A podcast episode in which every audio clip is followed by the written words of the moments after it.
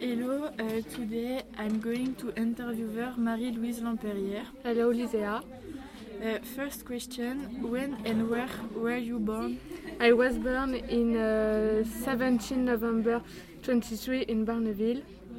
Uh, where do you live and what is your nationality? I live in France and I, uh, I have uh, French. I am French. Okay, uh, then you are seen uh, to marry. I married a first time with Louis Billot from uh, 1901 to 93. Uh, then she married a second time with Paul Giraud. Uh, I have two children.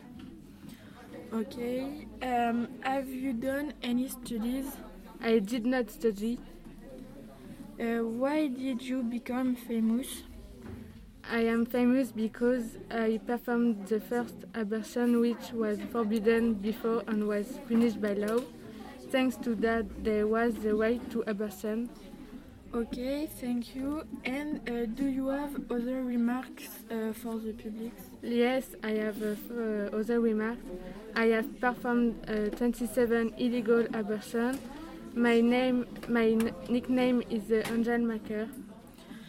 Okay, thank you for this interview. Uh, with pleasure. Bye. Bye.